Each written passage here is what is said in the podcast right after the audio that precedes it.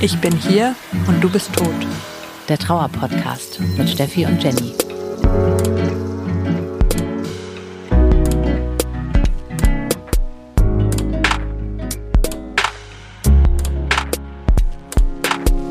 Herzlich willkommen im Club, in dem ihr niemals sein wolltet. Wir sind Steffi und Jenny und wir sprechen hier mit euch über Trauer.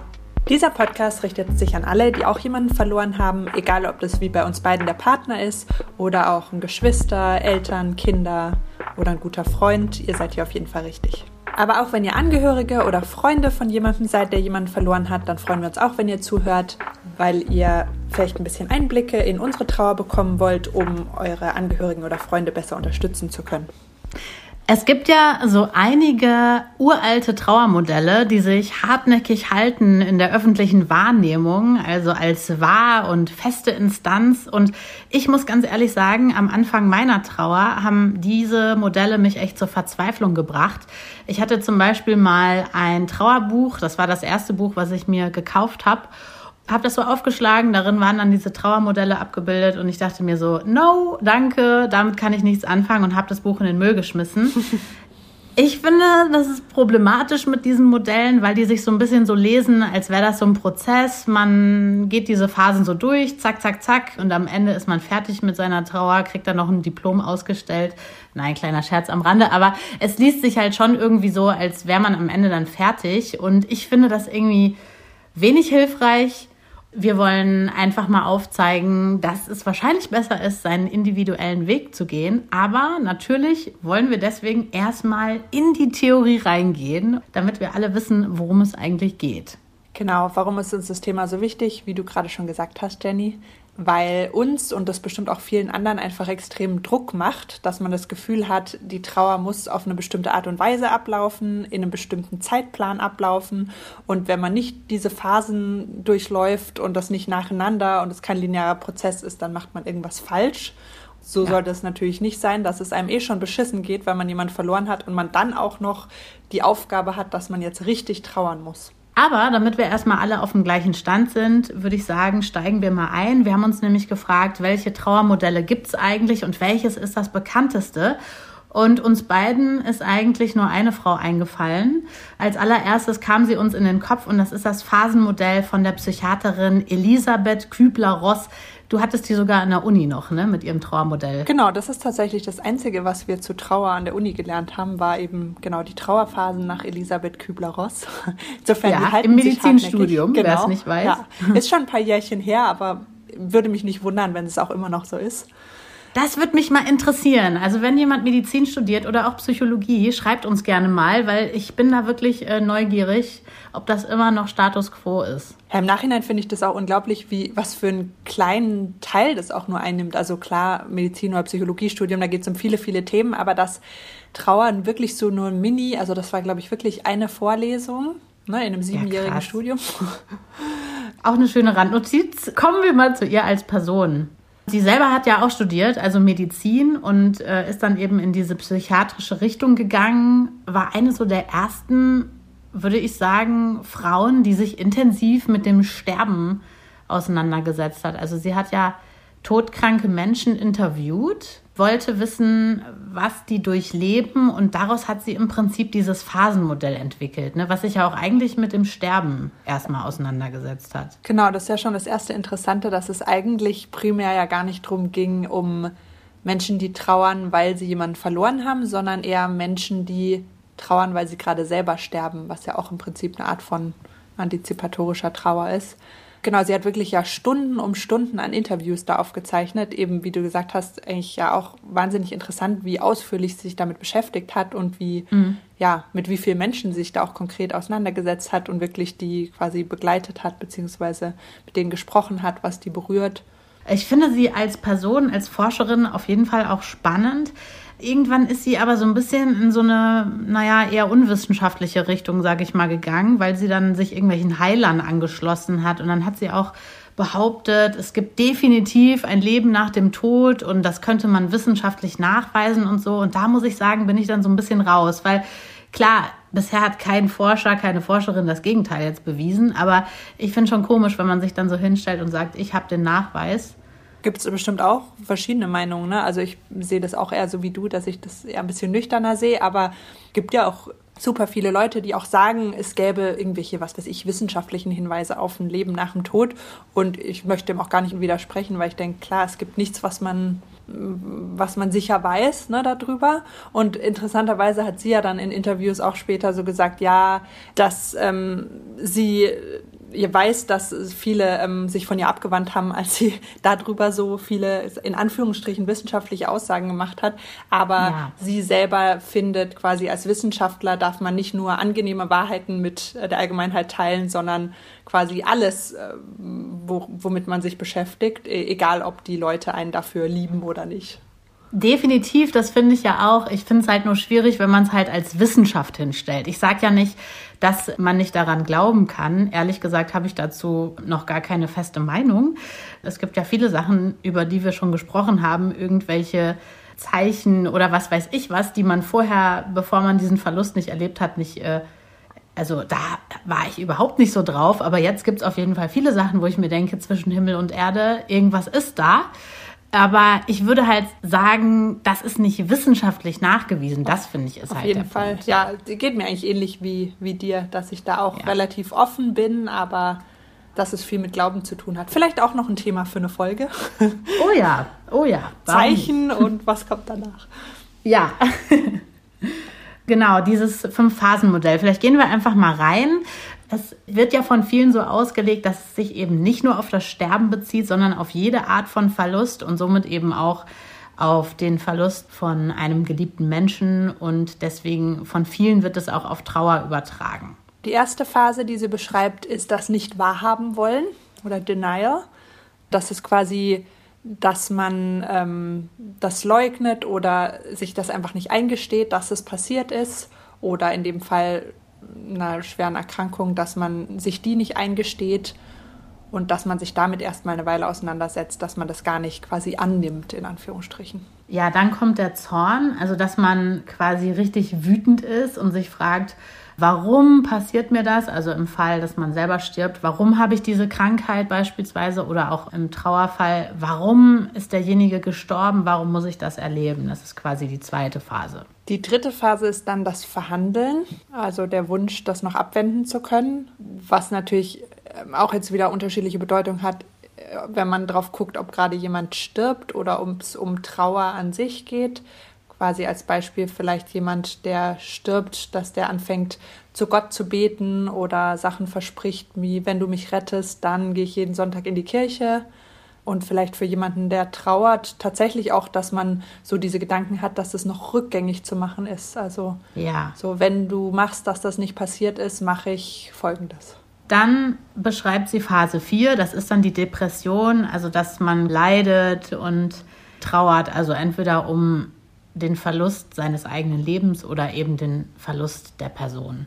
Und die letzte und die fünfte Phase ist dann Akzeptanz, dass man quasi den Verlust annimmt und akzeptiert und in sein neues Leben integriert. Ach, allein bei dem Wort kriege ich schon immer so Kotzgefühle. Akzeptanz, ich weiß nicht, wie dir das geht. Ich habe immer noch ein Riesenproblem mit dem Wort akzeptieren. Das ja, wenn man sagt, ich, du, musst, du musst das akzeptieren, ja, dass er gestorben genau. ist. Wo ich denke, klar, ich muss lernen, damit zu leben, aber für mich ist akzeptieren heißt sowas wie, ja gut, ich bin jetzt damit einverstanden, dass das passiert ist. Wo ich denke, ich kann das nie akzeptieren, auch in 20 Jahren nicht. Ja, und da sind wir auch schon bei einem riesen Kritikpunkt, den halt viele haben einfach an diesem Modell, weil A, liest sich das so, wenn man sich das reinzieht, als müsste man das so der Reihe nach durchlaufen, so la la la, okay, jetzt bin ich an diesem Punkt, dann kommt das und dann bin ich fertig, meine Trauer ist abgeschlossen, ich habe mein Schicksal akzeptiert. Also ich finde es auch ganz schlimm. Ja, das auf jeden Fall. Ist, äh, Andererseits ja. finde ich, dass natürlich bei den einzelnen Phasen, also bis auf Akzeptanz für mich, dass da schon ja auch was dran ist, dass das, sagen wir, sind Gefühle sind, die vorkommen durchaus in Trauer. Nicht in, bei jedem in der Fall. Trauer, aber ja. das ist quasi, ja, also ich fände es gut, wenn man sagen würde, das sind quasi Phasen, die man durchlaufen kann, so im Sinne von, dass man weiß, was alles normal sein kann. So finde ich das auch gut in der Formulierung auf jeden Fall.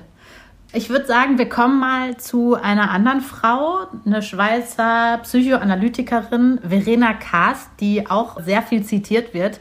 Bei der sind es nur vier Phasen, aber ansonsten ist das recht ähnlich. Und ich habe mal so ein bisschen im Netz rumgeguckt. Also die wird wirklich ähm, sehr viel verlinkt. Auf irgendwie Seiten von Bestattungsunternehmen habe ich die gefunden oder kirchlichen Seiten, aber auch irgendwelche Ärzte und Psychologen haben anscheinend lange angenommen, so müsse man das machen und diese Stadien so durchlaufen. Phase 1 ist das nicht wahrhaben wollen. Das haben wir eben schon gehabt bei Kübler-Ross auch. Also der Verlust wird geleugnet, die eigenen Emotionen können nicht wahrgenommen werden. Man fühlt sich körperlich wie in so einer Schockstarre. Genau, dann die zweite Phase ist die Phase der aufbrechenden Emotionen. Da kommt es zum Gefühlschaos, also Gefühle wie Wut, Trauer, Angst, Zorn, Schmerz, Niedergeschlagenheit und Schuldgefühle spielen da eine Rolle. Da hat sie quasi so ein bisschen das Phasen zusammengefasst von Kübler-Ross. Ne? Also Wut ist da dabei und Depression, das hat sie quasi jetzt in eins gepackt. Ja, genau. Und wenn du diese aufbrechenden Emotionen überwunden hast, kommst du zu Phase 3. Nein, sorry, dass ich das hier so, dass ich mich schon drüber lustig mache, aber naja. Auf jeden Fall kommt dann Phase 3. Da geht es um unser Lieblingswort loslassen das Suchen und sich trennen. Also man sucht irgendwie die Orte auf, die der Verstorbene mochte man übernimmt die Gewohnheiten von der Person, aber man guckt eben auch, dass man weiterlebt und das alles auch loslassen kann. Und beim Wort loslassen ähm, zieht sich bei uns ja, ja, schon so ein bisschen nächstes zu. Nächstes ne? Kurzwort, ja. Dann kommt vierte Phase. Genau, die vierte und letzte Phase ist dann die Phase des neuen Selbst- und Weltbezugs, also Akzeptanz und Neuanfang. Also unser äh. zweites Kurzwort.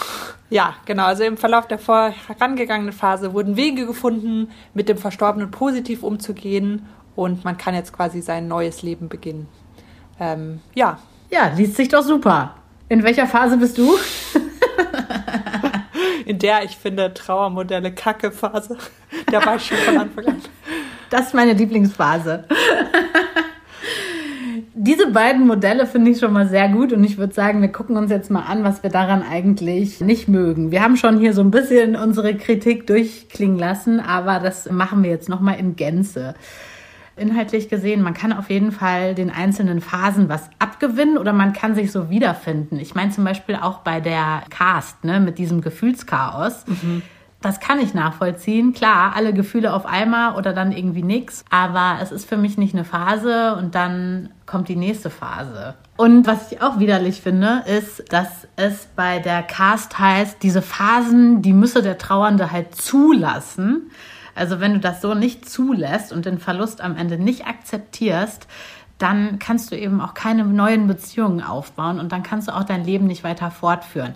Und das finde ich halt auch widerlich. Also ich weiß, dass sie das natürlich nicht so starr meint. Ich habe jetzt äh, ziemlich viel gelesen und sie sagt auch selber, nein, nein, so starr ist das nicht und die Phasen können sich auch vermischen und so weiter. Aber ich finde einfach solche Pauschalsätze, da kriege ich einfach schon zu viel es ist wie so eine To-Do-Liste. Ne? Man hat auch so das Gefühl, man muss auch alle quasi Phasen mal durchlaufen und auch alle Emotionen in den Phasen muss man fühlen. Und wenn man das nicht macht, dann macht man irgendwas mhm. falsch.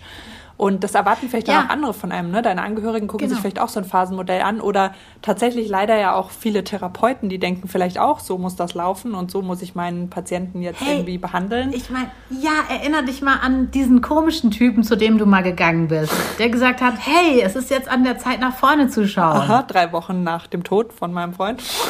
Ja, Wahrscheinlich hat er das auch gelesen und sich gedacht, okay, in welcher Phase sind wir jetzt? Vielleicht können wir ein paar überspringen. Ich glaube auch, der wollte gar kein Phasenmodell. Genau, der dachte Akzeptanz. Wir arbeiten an der genau. Akzeptanz, egal wie ja. lange es dauert. Und was ich ätzend finde daran, ist, dass halt trauernde Personen dadurch einfach auch verunsichert werden können. Weil ich weiß ja ganz genau, als ich mir dieses Trauerbuch gekauft habe, ganz am Anfang, habe ich ja auch gehofft, da irgendwie ähm, Antworten zu finden, weil man findet sich selbst ja so komisch und alles ist so neu und ich habe mir ständig die Frage gestellt, ist das normal, mache ich das richtig und so. Dann schlägst du so ein Buch auf und dann sind da diese Trauerphasen drin und du denkst dir so, okay, stimmt mit mir was nicht, ich fühle mich gar nicht so, mache ich hier was falsch oder sowas. Das war ja deswegen auch Thema unserer allerersten Folge.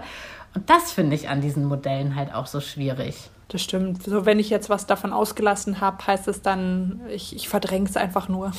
Was ich ja auch komisch finde, ist, dass diese Modelle sich eben so lesen, als müsste man seine Trauer abschließen. Und bei mir ist es ja jetzt äh, wie lange her? Lass mal nachdenken. Dreieinhalb Jahre. Ich bin auf keinen Fall beim Punkt abschließen und das werde ich auch nie sein, weil ich das gar nicht will. Ich will meine Trauer nicht abschließen. Es gehört zu mir und es wird mich mein Leben lang begleiten, natürlich. Ja, da bin ich nach zweieinhalb Jahren definitiv auch. Und eben, ich denke auch nicht, dass sich das in 20 oder in 60 Jahren noch ändert. Klar, das hat natürlich so ein Phasenmodell immer so an sich, dass man das so ja, andeutet, dass am Schluss ein Ende in Sicht ist. Ja, ich habe mich halt noch gefragt, warum sich das so hartnäckig hält, weil ich finde, egal ob in irgendwelchen lustigen Serien oder in irgendwelchen Büchern oder Filmen oder so, ja, das findet man schon immer wieder und das hört man so häufig einfach. Also wenn man irgendwie, also ich glaube, was so landläufig gesagt wird, wenn man an Trauer denkt, ist, dass es da eben dieses Phasenmodell gibt, was man durchlaufen muss und ich könnte mir vorstellen, dass es sich deswegen so lange hält oder so hartnäckig hält, weil es so einfach klingt. Genau, und man möchte ja vielleicht auch sowas, also selber als Betroffener und auch als Angehöriger, dass man irgendwas haben möchte, wo man sich dran festhalten kann oder irgendeinen Plan, irgendeine To-Do-Liste, weil man steht ja einfach so vor einem Abgrund und da ist nichts und man weiß überhaupt nicht, wie es jetzt weitergehen soll. Und dann klingt das ja irgendwie verlockend, ne, dass jemand eine Fahrkarte für dich hat und du weißt, okay, ich mache jetzt das und das und das und dann geht es in irgendeine ja. Richtung weiter. Die beiden Sachen, die wir jetzt vorgestellt haben, sind schon was älter. Es gibt natürlich auch andere Modelle. Da würde ich zum Beispiel eins noch nennen, das ist von einem Psychologen, der auch viele Bücher zum Thema geschrieben hat. Roland Kachler heißt der.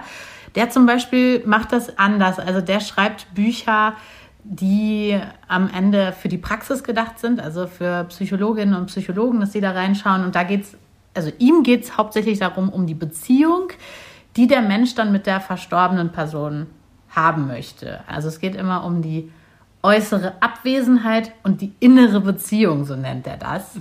In diesem Trauermodell wechselt das dann immer so hin und her. Und das finde ich halt bei ihm zum Beispiel auch sehr schön. Also du beschäftigst dich mal damit, dann bist du aber auch wieder woanders und so weiter. Es ist nicht so ein starres Konstrukt, sondern es schwingt hin und her. Es beschäftigt sich eben nicht damit, irgendwas zu akzeptieren, loslassen zu müssen oder sonst was, sondern eben eine Beziehung zu der Person zu finden, zu, dem, zu der verstorbenen Person. Und da kann ich mich zum Beispiel jetzt viel mehr mit wiederfinden. Also das klingt tatsächlich interessant. Hat er eine persönliche Trauererfahrung? Weißt du das? Hast du mal ein Buch gelesen? Ich habe das Buch hier, aber das weiß ich jetzt ehrlich gesagt gar nicht. Ich müsste mal gucken. Ich gucke mal hinten rein. Da steht ja immer was über die Menschen. Ähm, nee, hier steht jetzt tatsächlich nur was über seine Arbeitsschwerpunkte.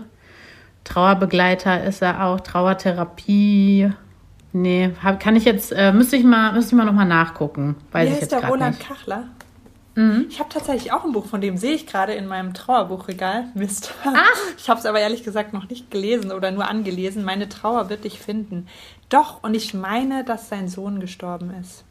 Meistens ist es ja so, dass jemand, der sich mit diesem Thema beschäftigt und vor allen Dingen auch auf so eine Art und Weise, ja. so dieses, ich ähm, gucke, dass ich die Beziehung zu diesem Menschen halten möchte, das, das kommt ja meistens von jemandem, der das selber erlebt hat. Ne? Ja, auf jeden Fall eben. Allein als du schon beschrieben hast, dachte ich, genau, das klingt nach jemandem, der in unserer Welt lebt. Ja, auf jeden Fall. Ja, also ich das ähm, Buch dann doch noch mal. Er schreibt eben, ich habe es hier gerade nochmal aufgeschlagen, Trauerarbeit ist ein Entwicklungsprozess zwischen äußerer und innerer Realität, Trauergefühlen und Beziehungsgefühlen, äußerer Abwesenheit und innerer Beziehung. Und dann sind in diesem Modell, was er aufgezeichnet hat, sind da halt so ganz viele verschiedene Pfeile. Also nicht so, du machst erst das, dann das, dann das, sondern da siehst du schon anhand von dieser einen Grafik, dass das alles miteinander verwurbelt ist. Also zum Beispiel steht dann hier, Lernen im Äußeren ohne den Verstorbenen zu leben. Auf der anderen Seite steht, innere Beziehung zum geliebten Menschen gestalten und leben. Aber das ist quasi kein Gegensatz, sondern das hängt halt miteinander zusammen und mal ist der Fokus auf der einen Sache und mal ist der Fokus auf der anderen Sache. Realisierungs- und Beziehungsarbeit nennt er das Ganze. Ja, den könnte man sich eher schon als Therapeuten vorstellen. Vielleicht sollte man ja. das auch bei so Erstvorstellung, wenn man zu einem Therapeuten geht, immer als erstes fragen, so, haben Sie schon mal jemanden verloren? das ist vielleicht ein bisschen unpassend, aber... Ähm, Wieso ist doch ein guter Eisbrecher? Hey, ähm, kurze Frage. ja, tatsächlich, ähm, mein Therapeut, den ich so super fand, ähm, der hatte seinen Bruder verloren. Aber tatsächlich fällt mir gerade auch ein, der ganz schreckliche Therapeut, von dem, dem wir es gerade schon hatten, der hatte auch seine ja. Frau verloren. Also das heißt noch nicht unbedingt Echt? was. Jeder geht ja auch mit Trauer anders um, ja. Also nur, dass jemand eine persönliche Ach, Erfahrung hat, heißt nicht unbedingt, dass einem das selber Ach, was nützt. Aber gut, ich meine, vielleicht ist er dann auch so im Privaten und Beruflichen ganz anders, ne? Das weißt du auch nicht ganz am Anfang meiner Trauer, als ich in dieses Forum reingeschrieben habe, so hey, ist hier jemand um die 30 und du dich daraufhin dann gemeldet hast, hatte mir noch so ein Typ geschrieben und das hatte mich auch recht abgeschreckt, muss ich sagen, weil der hatte seine Freundin auch vor kurzem erst verloren und hatte mir dann so eine Nachricht geschrieben, die war so super, super positiv und war so, ja, und ich fahre jetzt erstmal in Urlaub, dieses mit Blick nach vorne und so. Und ich war so, äh, was? Auf welchem Planeten bist du? Also kann ja sein, ich will es gar nicht verurteilen, auch wenn ich das hier äh, getan habe. ich fand es befremdlich und habe dann auch eher dir geantwortet.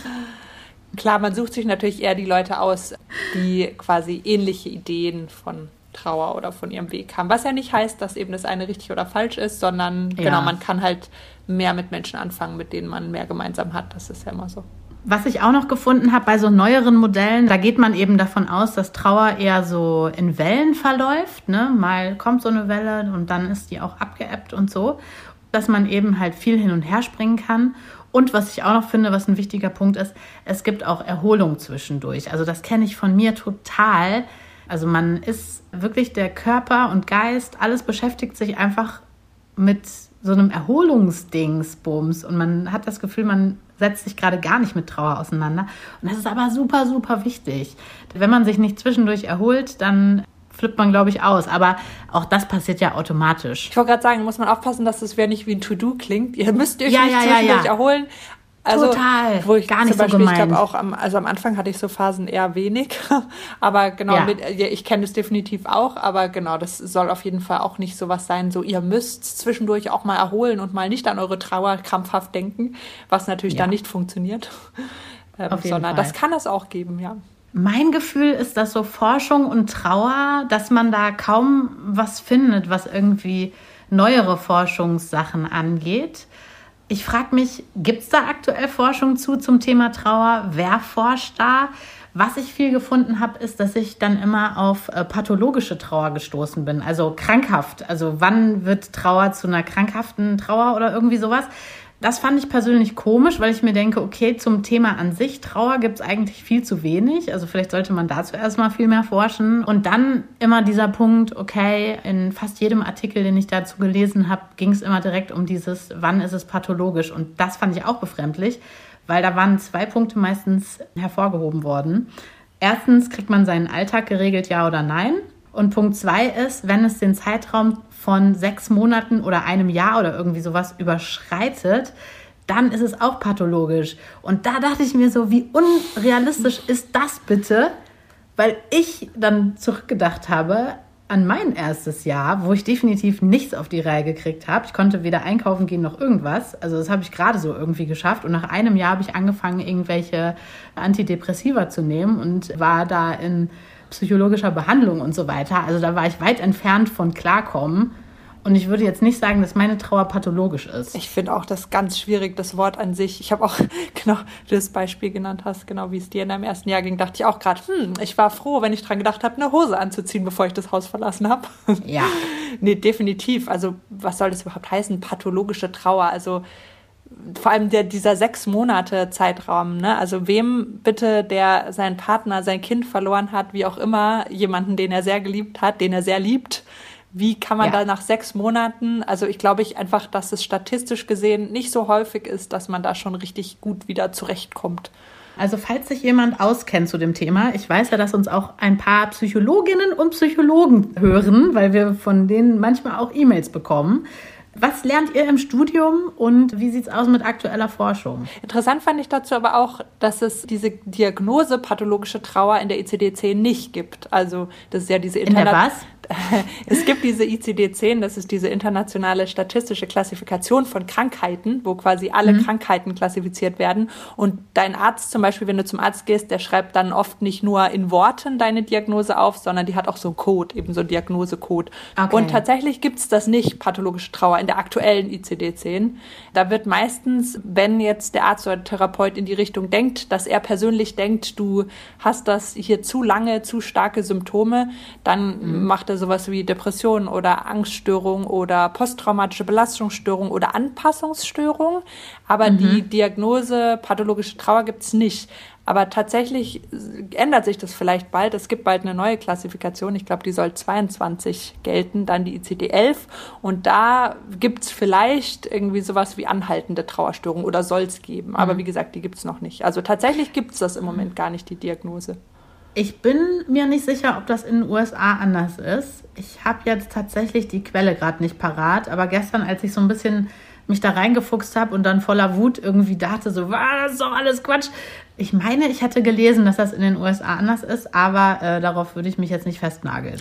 Also es stimmt auch, was du sagst. Es gibt ganz viele so auch so wissenschaftliche Arbeiten, wo eben die Begriffe benutzt werden, so pathologische oder prolongierte Trauer und wo es auch diese Modelle gibt dazu. Und da ist es tatsächlich eben meistens so, dass die sprechen über einen Zeitraum von, wenn es länger als sechs Monate anhaltend ist, wenn es mhm. eben ähm, Auswirkungen auf deinen Alltag hat, was du gesagt hast, und wenn man eben bestimmte, quasi sage ich, Symptome noch hat, wie Schwierigkeiten, den Tod zu akzeptieren, Wut, alles, was man natürlich noch nach sechs Monaten hat. Also eben. Ich verstehe das echt nicht. Das haben nicht. natürlich bestimmt Leute geschrieben, die selber niemanden nahestehenden verloren haben. Und aber auch ich ganz wichtig. ungläubig davor. denn aber auch ganz wichtig, ne, dass es auch genug Therapeuten und Ärzte gibt, die das nicht so sehen.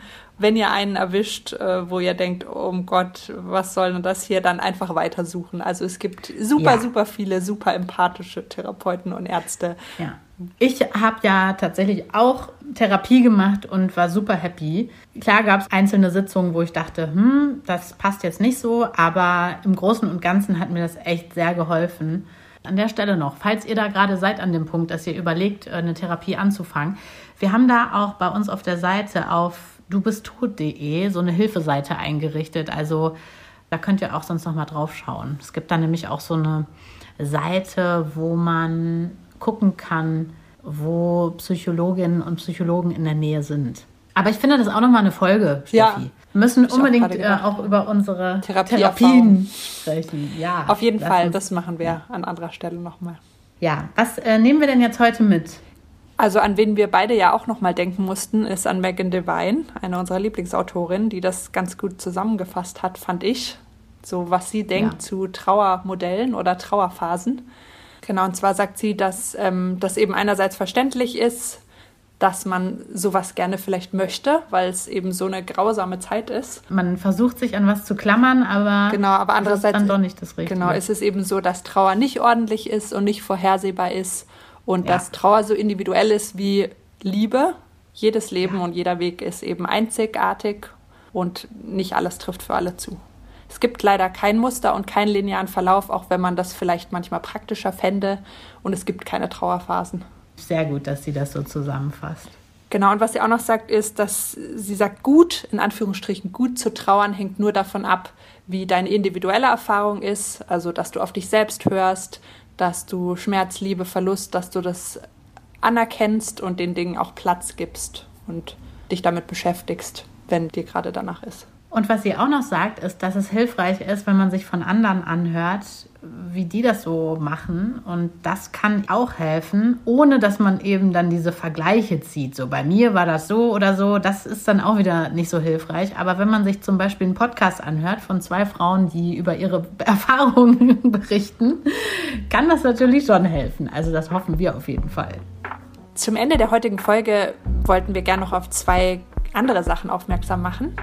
Einmal, dass ihr abstimmen könnt. Wir wollen mit unserem Podcast ja möglichst viele Trauernde erreichen, die uns dann zuhören und vielleicht sich ein bisschen weniger allein fühlen.